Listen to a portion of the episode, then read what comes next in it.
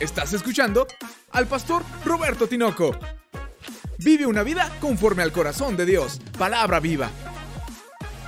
Orando al buen Padre, ora a Dios entendiendo que se trata de Él como buen Padre. Él es un Padre bueno, amoroso, verdaderamente dispuesto no solo a responder nuestras oraciones, sino ir más allá de nuestras oraciones. Incluso ha preparado para nosotros cosas que oído no oyó, que ojo no vio. Dios realmente es bueno con cada uno de nosotros. Bendito sea Dios. Tenemos que aprender a orar a Dios como nuestro buen Padre. Bendito sea el Señor. Abre la escritura, por favor, en el Evangelio según Lucas, en el capítulo 11. Leeremos los versículos del 11 al 13, hablando acerca de esta maravillosa verdad. Lucas capítulo 11, versículo 11. Sé que lo conoces, pero hoy Dios va a abrir tus ojos a mayor entendimiento. Dice la escritura, Lucas 11, 11, ¿qué padre de vosotros, si su hijo le pide pan, le dará una piedra? ¿O si pescado en lugar de pescado le dará una serpiente? ¿O si le pide un huevo, le dará un escorpión? Pues si vosotros, siendo malos, sabéis dar buenas dádivas a vuestros hijos, cuánto más, debes decirlo en voz alta, cuánto más vuestro Padre Celestial dará el Espíritu Santo a los que se lo pidan. Bendito sea el nombre del Señor. Ora al buen Padre Celestial que tenemos. A lo largo de la historia de la humanidad, los dioses inventados por las naciones, los falsos dioses porque no existían, eran malos, eran una especie de reflejo o de eco de la maldad humana, al punto tal que sus sacerdotes o ministros pedían supuestamente para agradar a dichos dioses toda clase de sacrificios, incluso los sacrificios humanos. De tal manera que hasta mataban a sus propios hijos supuestamente para alcanzar el favor, el beneficio o la bondad de ese supuesto Dios. Era una locura lo que la humanidad vivió, una barbarie, dioses malos, enojados, terribles. Y la iglesia cuando escondió las escrituras en la Edad Media, cayó en imágenes semejantes, en ideas semejantes. Por esconder la Biblia y desconocer el conocimiento o desconocer el, el consejo de Dios, empezaron a predicar de un Dios enojado. Trataban de predicar a Dios, el verdadero Dios, pero como enojado, de tal manera que tenías que hacer sacrificios y cosas para agradarlo. Le llamaron penitencias. Y tenías que hacer un montón de cosas a un Dios airado que quería destruirte y que estaba esperando el mínimo error para lanzarte al infierno, al punto tal que predicaron que este Dios supuestamente enojado mantendría quemándose a tus familiares hasta que le dieras dinero. Eso es una locura, un absurdo. Eso no tiene nada que ver con la palabra de Dios. Y no se predicó en un rincón, ni por una o dos ocasiones se predicó por todo el mundo conocido de aquel tiempo y se predicó además por varios siglos. Esa era la enseñanza que había. Y la gente horrorizaba, horrorizada, asustada, era capaz de entregarlo todo. Si te dicen de un hijo, de un ser querido que ha fallecido, que está quemándose en un fuego, a menos de que tú pagues, pues pagas. ¿Quién no lo haría? Y Dios era una especie de secuestrador de almas. Obviamente no es Dios. Ese no es Dios. Todavía históricamente se ha arrastrado una secuela de esa idea al punto de que los eh, pueblos de América, me refiero a los, eh, las naciones occidentales que venimos de esas ideas, todavía aún entre los evangélicos existe una secuela respecto a esas ideas, como que Dios sigue enojado y tienes que hacer un montón de cosas para agradarlo o como decían mi pueblo, contentarlo. De tal manera que a las primeras va a estar enojado contigo.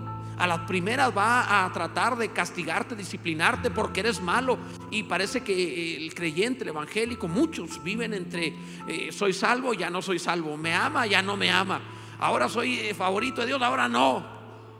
Y siempre con una culpa y con una conciencia encima perdiendo de vista la enseñanza pura, limpia, lo mejor, lo más básico del Evangelio que fue predicado directamente por Jesús, porque Jesús vino a traerte el conocimiento correcto de quién es Dios y cambiar las ideas que el mundo había tenido de los dioses. Y por eso Dios en el Antiguo Testamento tuvo que presentarse guerrero porque no podían entender un Dios de amor.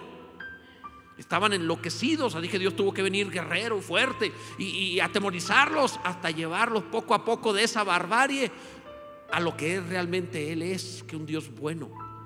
Y Jesús viene con estas palabras diciendo, el Padre es bueno. Cuando todos enfatizaban los muchos nombres de Dios que hablan de su poder, de su majestad, de su gloria, de su soberanía y que son maravillosos, Jesús vino y enseñó uno nuevo. Él es Abba, Él es tu papá y es bueno y es mejor que tú como padre por bueno que seas y tiene mayor disposición que tú por buena disposición que tengas. De manera, amados, que cuando oramos tenemos que regresar a este principio, que no estoy orando a un Dios airado, ni lejano, ni difícil de complacer, ni que tengo que cumplir diez mil requisitos para que me escuche. Estoy acercándome a mi Padre que me ama y que es bueno y que está dispuesto a escuchar, oír mi voz y responder favorablemente de acuerdo a aquello que requiero o que he pedido. Dios es bueno, bendito sea su nombre. Él es bueno. Quien realmente cree que Dios es bueno, ora y va a recibir. Ahora bien, lo que debo ver o lo que debemos ver en estos versículos, tomándolo de una manera con el entendimiento correcto, viendo por el Espíritu, entendiendo que la persona que lo dijo es Jesús y no cualquiera. Lo primero es entender que debes orar por el pan de vida para tu familia. Tienes que entender primero esto les dice, ¿qué padre de vosotros si su hijo le pide pan le dará una piedra? Jesús solía hablar más allá de lo obvio. Solía decir más allá de las palabras en su primer entendimiento. Sé que debemos tomar las palabras en su sentido usual y ordinario, pero Jesús era extraordinariamente alegórico. Constantemente hablaba más allá de lo que parecía decir. Cuando él habla de una moneda y la imagen no está hablando de solamente de pagar impuestos, realmente estaba hablando a quién te pareces, porque a quien te parezcas perteneces. ¿Qué imagen llevas para saber si eres de Herodes o eres del Señor? Y, todo lo decía siempre en, ese sentido espiritual más profundo. Respondía a lo temporal, respondía a lo del momento, pero siempre iba a algo mucho más intenso, mucho más profundo y sobre todo eterno. Y lo primero que habla aquí es del pan, pero, pero no podemos pensar que estaba hablando del pan solo natural para llenar el estómago, porque si pensáramos así, no solo reduciríamos su enseñanza, sino que no estaría acorde con lo que él mismo enseñó en el, en el capítulo anterior, cuando habló acerca de que no tienes que pedir las cosas necesarias de la vida, porque Dios es tan bueno que de todas maneras te las va a dar. Tu Padre sabe de qué cosas tenéis necesidad, dijo Jesús, antes que vosotros le pidáis.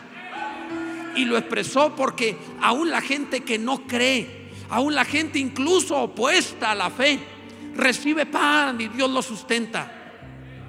En ese sentido no hace falta pedir eso. Jesús no está hablando de pídele que te llene el estómago como si fueras indigente. No está hablando de eso, está yendo mucho más allá, entendiendo que eso no requieres pedirlo porque de todas maneras, aunque no creyera su bondad, suplirá. Solo tienes que seguir las reglas normales de la vida, salir, trabajar y Dios te va a proveer porque Él es bueno, Él nos enseñó a no afanarnos. Así que tiene que estar hablando de algo más. Y él mismo había dicho, yo soy el pan vivo que descendió del cielo. Nos dio Moisés el pan del cielo, mi Padre os ha dado. Y el pan del cielo soy yo, dijo él. Obviamente está hablando acerca de orar. Ora por tu familia para que reciban el pan de vida. Que reciban el pan que les llene el estómago es lo más sencillo del mundo. Es más, aunque no lo pidas, va a suceder. Porque eso es algo que consigue, repito, hasta el que no es creyente. No se necesita ser espiritual para poner pan en la mesa. Solo se necesita ir a trabajar. No es eso lo que habla, pero tú debes orar para que tus hijos, tu familia reciba el pan del cielo, tengan a Cristo verdaderamente como el logos, el verbo que lo alimenta, que lo sustenta, no para esta vida, sino para la eternidad. Pues poco servirá que estén pasaditos de peso en este mundo si no están realmente fortalecidos en la palabra de Dios. Ora para que ellos reciban el pan del cielo y para que reciban de parte de Dios lo que sustenta lo eterno. Bendito sea Dios. Mira, cuántas cosas hacemos en este mundo por el pan. Salir a trabajar, esforzarnos, cuántas cosas hacemos por sustento, por el pan. ¿Qué estás dispuesto a hacer por el pan de vida para tu familia? Ora por ello, clama a Dios y claro que te va a dar, sustentará a tu familia, le dará vida, bendito sea el Señor. En segundo lugar, confía que Dios impedirá la muerte espiritual en tu casa. Tienes que, si pides pan de vida, confía que no le dará muerte. Por eso le dice que padre de vosotros, si su hijo le pide pan, le dará una piedra. En la Biblia las piedras son cosas, obviamente en todos lados, pero en la Biblia es una forma de referirse a las cosas inanimadas. Tanto así que el Señor cuando habla acerca de dar vida, le dice, por ejemplo, a los discípulos, si ustedes callan, las piedras hablarán como sinónimo de no hay nada más muerto que una piedra. Pero en las manos del Señor, una cosa inanimada se puede transformar en una piedra viva para el edificio de la casa de Dios. En otras palabras, está diciéndoles, cuando tú clamas a Dios por vida para tu familia, ¿crees que dejará que se pierdan y se mueran? ¿Crees que dejará que sean piedras muertas? ¿Crees que te dará una piedra muerta cuando lo puede hacer una piedra viva de su casa, de su edificio, llena del Señor? Cuando tú clamas por la vida para tu hogar, Él claro que va a responder dándole vida a tu hogar. Bendito sea el nombre del Señor. Dios es maravilloso. Ora por ello. Ora por ello. Y, repito, enfócate en orar por ello. Oras por tantas cosas para tu familia que de todas maneras van a suceder. Te preocupas si sacó una mala calificación y estás sufriendo por ello, pero no te preocupas si tiene ese póster que no debería tener en su cuarto. Te preocupa si no se ha aprendido cierta lección, pero no te preocupa que no conoce los mandamientos, que no conoce los libros de la Biblia y te angustia por cosas que no tienen sentido. Eres tú quien le está dando una piedra en lugar de darle pan. Deberías llevarlo correctamente. Muéstrale a Dios que quieres pan para tu casa, en que tú le das el pan a tus hijos, le das el pan de vida, llevas la palabra a tu mesa y juntas a tus hijos y ahí los alimentas. Recuerda, amado, que ninguna de las plagas pudo sacar a Israel de Egipto. Fue hasta que se sentaron a la mesa y comieron al cordero, esta vez el cordero de Dios. Entonces salieron de Egipto y pudieron ir a la tierra de promesa. Solo tendrá la promesa de Dios la familia que coma a Cristo. Ni las manifestaciones, ni siquiera el poder de las plagas, ni siquiera la influencia que estaban teniendo lo va a lograr Solo Cristo en la mesa de una familia puede darle libertad. Bendito sea Dios. Dale el pan de vida. Bendito sea Dios. Jesús solía preguntar, ¿qué quieres que te haga? Pero lo hacía para que la gente fuera algo más allá de lo obvio. Le preguntó a un ciego, ¿qué quieres que te haga? Dame un perro, un bastón, ponme unos lentes. O sea, ¿qué va a pedir un ciego? Vista. Es evidente que Jesús no está preguntando por lo obvio. Jesús siempre preguntaba así.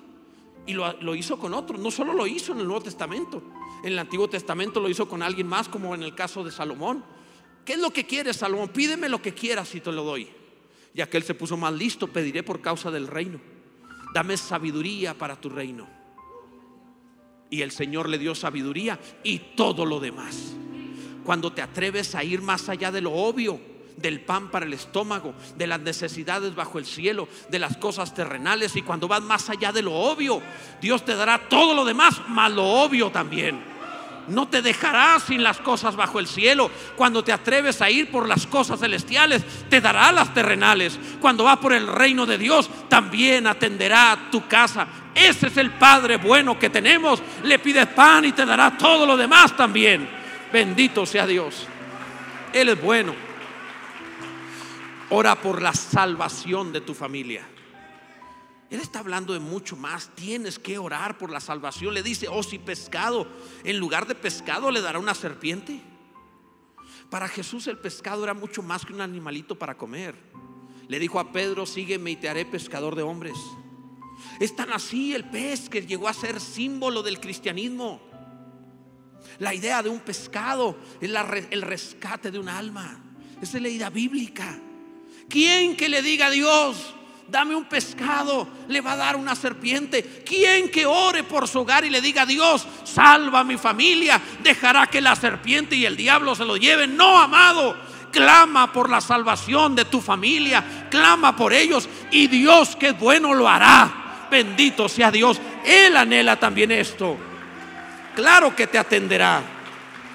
Tienes que orar por la salvación de tu familia y demuestra que estás orando por la salvación de tu familia y que realmente lo quieres, en que tú te enfocas no solo en llevar la palabra, invitarlos a la iglesia, poner una célula, tener Biblia en el hogar, estar al pendiente tú de la salvación de ellos. Muéstrale a Dios que tu oración es sincera. Muéstrale a Dios que tu oración está comprometida. Muéstrale a Dios que estás orando en serio. Porque no solo pides que sean salvos, celebra su salvación y estorba su condenación. ¿Realmente quieres que tengan vida eterna? ¿Por qué habrías de decir que tienes un buen hijo si no es cristiano? ¿Por qué habría de decir qué maravilla, míralo cómo lo ha bendecido Dios si no quiere todavía a Jesucristo? Debería dolerte y decir, no, no estoy conforme, no me voy a acostumbrar a pensar que tengo un buen perdido. Me, concentraré en que realmente reciba pescado y no serpiente. Me, enfocaré en que realmente tenga la vida eterna. No lo voy a dejar. ¿Quién? Escucha, te lo diré de otra manera. Eh, estoy a favor de la educación, pero hay ocasiones donde el ser humano tiene esto como lo primero en el mundo. Y, como que eh, no vino mi hijo porque está haciendo tarea. ¿Cómo? No entiendo es que tenía esto o aquello y por eso. No, no entiendo eso. ¿O qué si tu hijo estuviese cayendo de un precipicio? ¿Le extenderás el diploma para rescatarlo? No, mi amado. Le darás el Evangelio de Jesucristo que da vida eterna a todo aquel que cree, porque eso es poder de Dios para salvación. Eso requiere y lo demás es añadidura que también dará. Bendito sea Dios. Le preguntas a una persona quién es y te responde con su oficio. No, no eres el ingeniero ni el licenciado. Eso es un oficio. No, tú no eres eso a lo que trabajas en un negocio, en una empresa. Tú eres hijo de Dios. Tú tienes otra identidad. Tu oficio no te seguirá en la eternidad. Pero el ser hijos de Dios y pasará la muerte, estaremos con Él y diremos, gracias Padre, ha sido maravilloso. De todas maneras, adoraremos al que está sentado en el trono. Eso lo seguiremos haciendo, amado. Entonces, ¿por qué darles serpiente? Y esto nos lleva a otra cosa más. Confía que Dios impedirá la condenación en tu familia. Confía en esto, confía, tu Padre es bueno. Si tú oras por pescado, no te dará serpiente. Confía. O, si pescado en lugar de pescado le dará una serpiente. Tú sabes bien que la serpiente en la Biblia es figura del diablo y aparece la primera vez como una tentación. Constantemente se ve en la Biblia como tentación. ¿Quién que esté orando por su familia? No, lo diré de otra forma. ¿Quién que entiende que la serpiente antigua busca a su familia? Dejará de orar por ellos. No lo harás. Porque cuando tu niño sale a la escuela, tú debes orar, pero no tanto para que le alcance para el recreo. Tú tienes que orar porque a lo mejor enfrentará una escuela en donde la serpiente le presenta ideología de género y tú no sabes sobre eso. Y tienes seis horas allí para adoctrinarlo respecto a algo contrario a la fe, con la excusa de que es laica. Escucha, laico significa sin ideología. Pero la serpiente lo intenta. Y tú tienes que orar por ello, decir, Señor, yo he orado para que reciba pescado, no serpiente. Ponle un blindaje en la mente y en el corazón a mi hijo. A mi hija para que no sea seducido por el mal, de manera que no se pierda, no se, no sea arrastrado a una falsa identidad o una ideología contraria o algo contrario a la fe, sino que lo blindarás por medio de la oración, amado. Si hay algo que pueda hacer esto, es como cuando el apóstol Pablo en aquella isla llegaron después de un naufragio, tomando una vara, dice la palabra, una serpiente, una víbora lo mordió y en ese instante se la sacudió en el fuego. Cuando tú por la oración llenas de fuego a tu familia, del fuego de la presencia de Dios, no hay serpiente, no hay demonio, no hay ideología, no hay tinieblas, no hay maldad que pueda prenderse de ellos porque lo has blindado con la fe. Bendito sea Dios. Ora por tu familia. Tus hijos van a salir, tu familia, tu esposa, tu esposo saldrán y la serpiente estará ahí buscando cuál se entretiene, cuál se confunde. Y no importa qué tan espiritual, qué tanta experiencia en la fe tenga, puede ser seducido. Ora para que sean guardados de la serpiente. Todos los días ora, amado. Existen repelentes para las serpientes. Espiritualmente es la oración.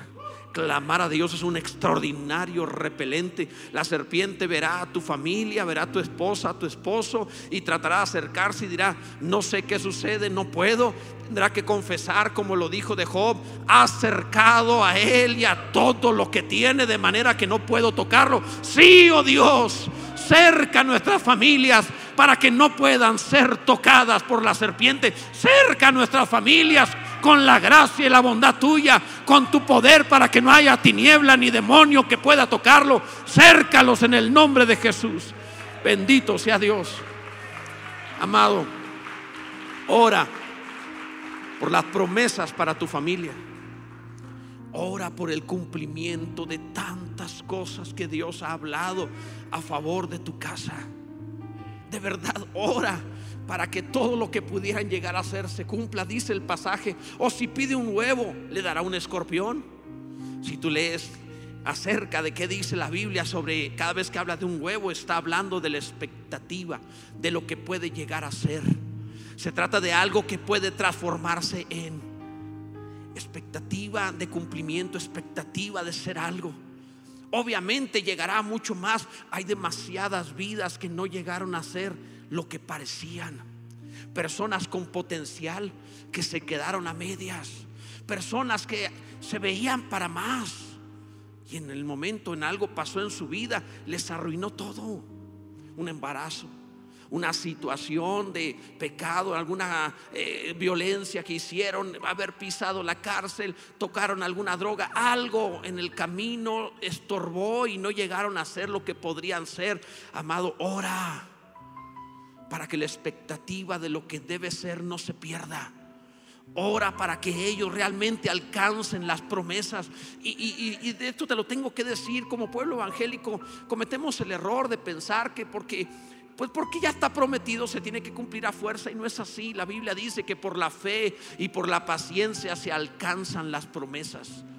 Ora para que tu familia conserve la fe, conserve la paciencia esperando el cumplimiento y que no se conforme a nada mediocre. No, amados, debes decirle a tus hijos, no fuiste hecho para ser promedio de la humanidad. Tú estás por encima del promedio. Fuiste diseñado para ser luz, no para seguir a otros, para ser puesto encima y no debajo. Eres diseñado para decirle al mundo cómo vivir. Tú perteneces a un reino que no es de este mundo, sino de los cielos vive por encima de lo terrenal. Y esto solo se logra, amado, cuando actúas en oración hacia el buen Padre que tenemos y le dices, mi Dios, tú no le vas a dar un escorpión a mis hijos, tú le vas a dar el cumplimiento de las promesas, que se cumpla la expectativa de lo que debe ser. Bendito sea Dios. Dios es maravilloso. Que no se pierda, amado. ¿Sabes? Hay vidas que parecen como cohetes mojados. Simplemente a la hora de que debían despegar, algo sucede y no despega. No sienten los adultos, los que ya tenemos algunos años, no siente alguno que tu vida es para más y no lo has alcanzado todavía. No sientes que te arde algo acá adentro, una especie de fuego que te dice, yo soy para más. No puedo detenerme. No puedo conformarme, me niego a quedarme a la mitad. Aquí adentro hay una voz que me dice, explota por más, lánzate por más, eres mucho más y no sabes cómo y no sabes cuándo, pero sí sabes quién lo hará posible. Ora en el nombre de Jesús, aquel que puede hacer las maravillas, bendito sea Dios.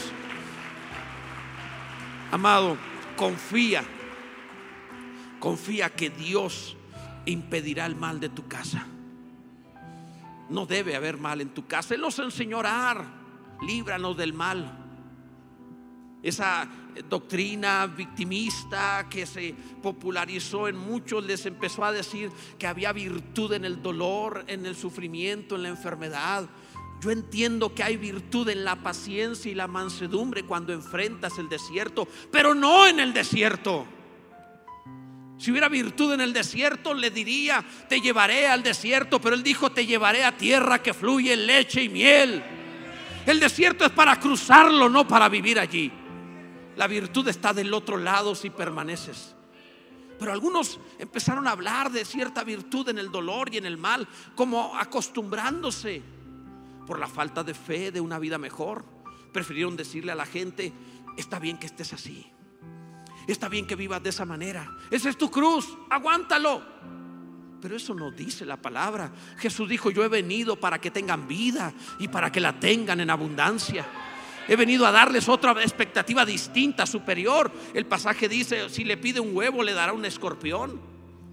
Cuando tienes una expectativa de una vida mejor, te va a dar el veneno de un animal ponzoñoso que mata habría de traer el mal a tu casa, tú orarás, Dios, dale bondad y bendición a mi familia. Y Dios dirá, ahora para que aprenda, le voy a poner veneno y dolor. En la Biblia debes saber que el veneno del escorpión es visto siempre de dos maneras. Una es vista como demonios.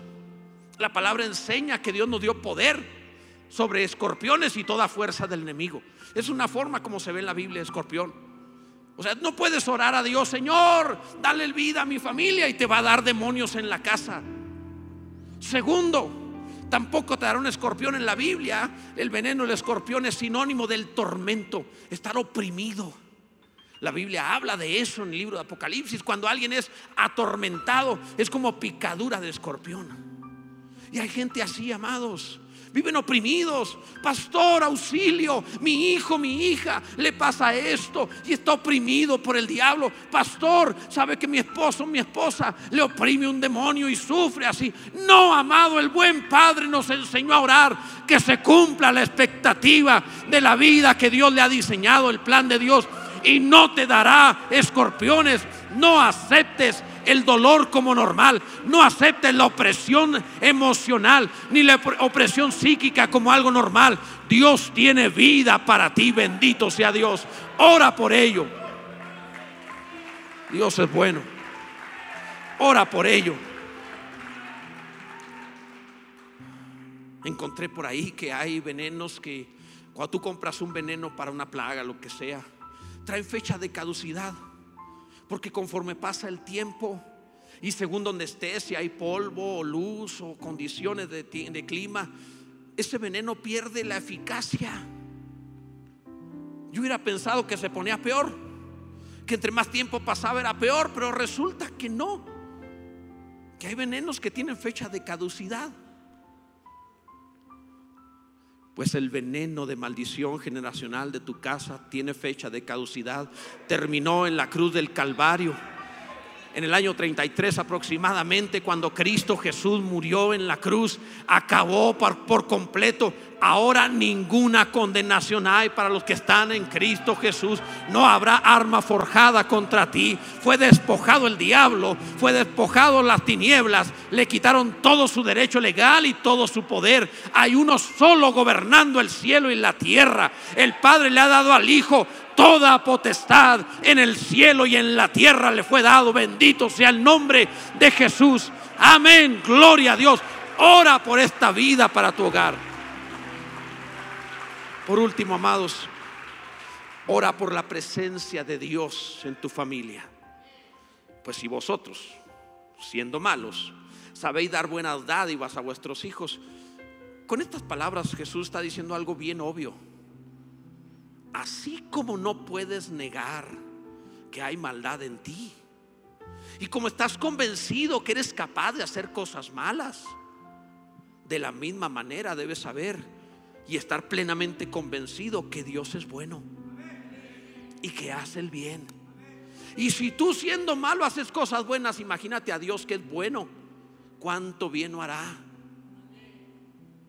Y vosotros siendo malos sabéis dar buenas dádivas a vuestros hijos, cuánto más vuestro Padre Celestial dará el Espíritu Santo a los que se lo pidan. No, no te va a dar escorpiones, figura de demonios. No, no te va a dar a la serpiente, figura de Satanás. No te va a dar nada que tenga que ver con la maldad. Te va a dar su propia presencia, su comunión. Ahora entendemos por qué habla todo esto. Está diciendo, realmente quiero invitarte a orar por una vida mejor, no solo para que vivas mejor.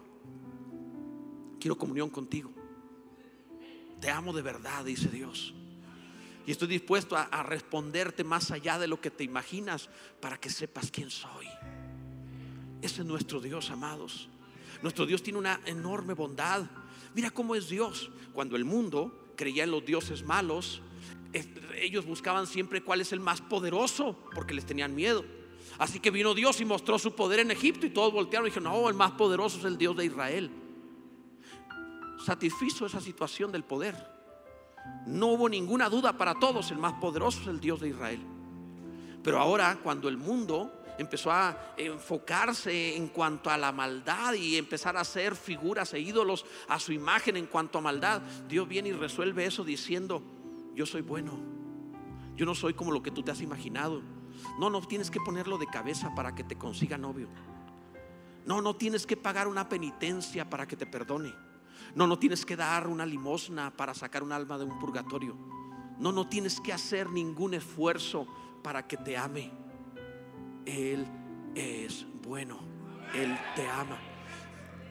Te, te, ama a pesar de lo que somos.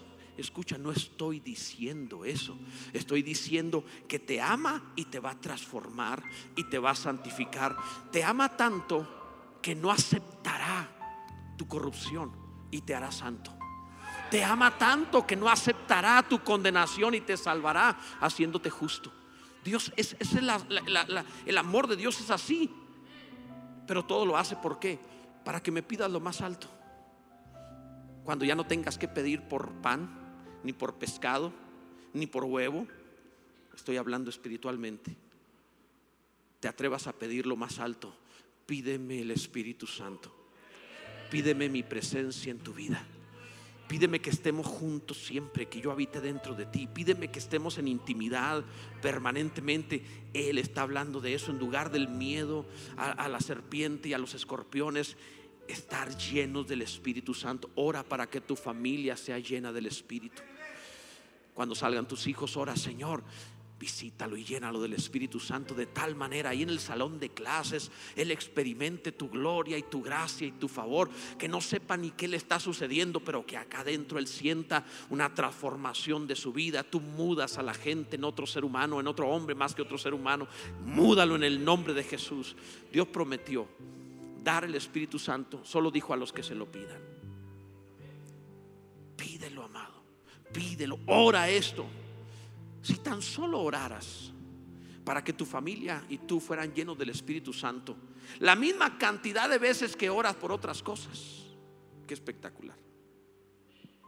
Si cada vez que haces una oración, Señor, bendícelo en esto, oraras también para que sea lleno de ti.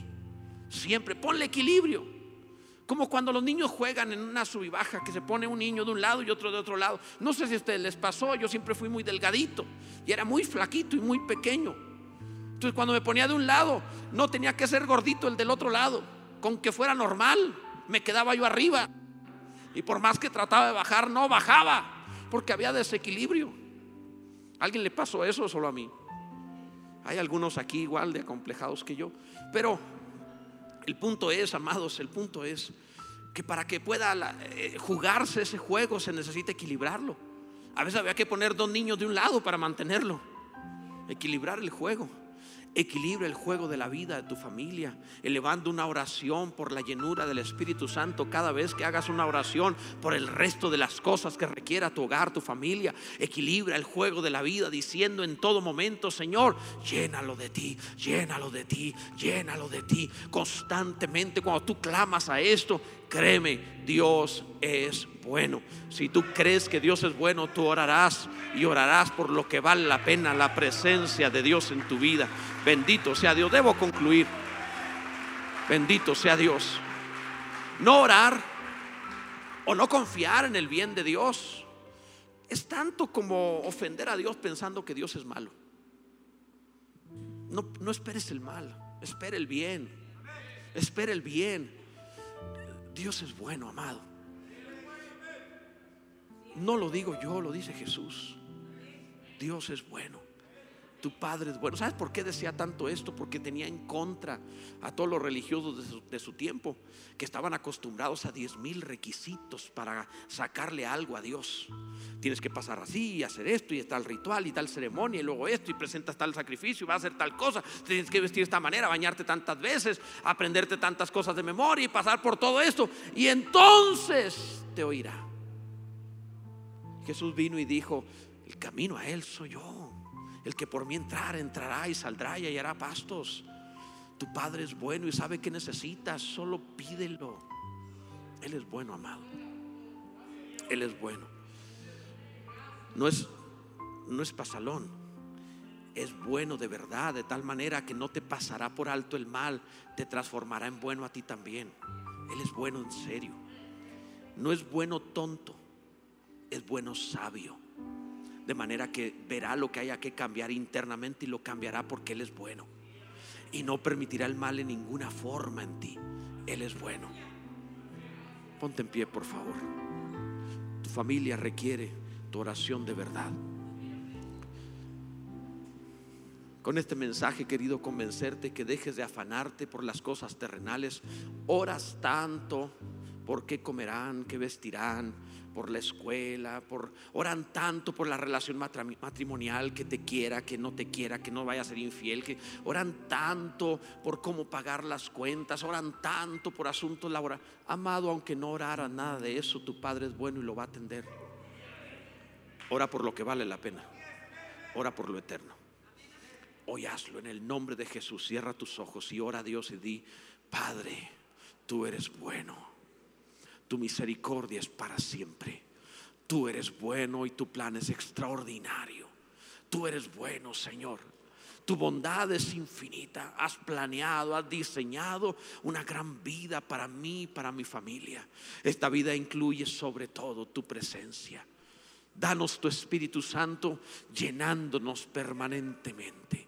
Tu palabra dice, sed continuamente llenos del Espíritu. Permítenos a cada familia, Señor. Mantenernos constantemente llenos de ti. Que no haya áreas de nuestra vida que estén afanadas o turbadas o afligidas o preocupadas, sino que las, toda área de nuestra vida esté llena de ti, llena de ti, llena de ti, Señor. Satura lo que pensamos, satura lo que sentimos. Permítenos pensar como tú y sentir como tú, actuaremos como tú. Te necesitamos, Dios en el nombre de Jesucristo. Amén, bendito sea Dios. Porque Dios es bueno y su misericordia es para siempre. Gloria a Dios. Alguno grita alguna alabanza y adore a Dios. Alguien suelte el corazón y dígale gracias Dios por tu bondad. Él es bueno. Bendito sea Dios. Él es bueno.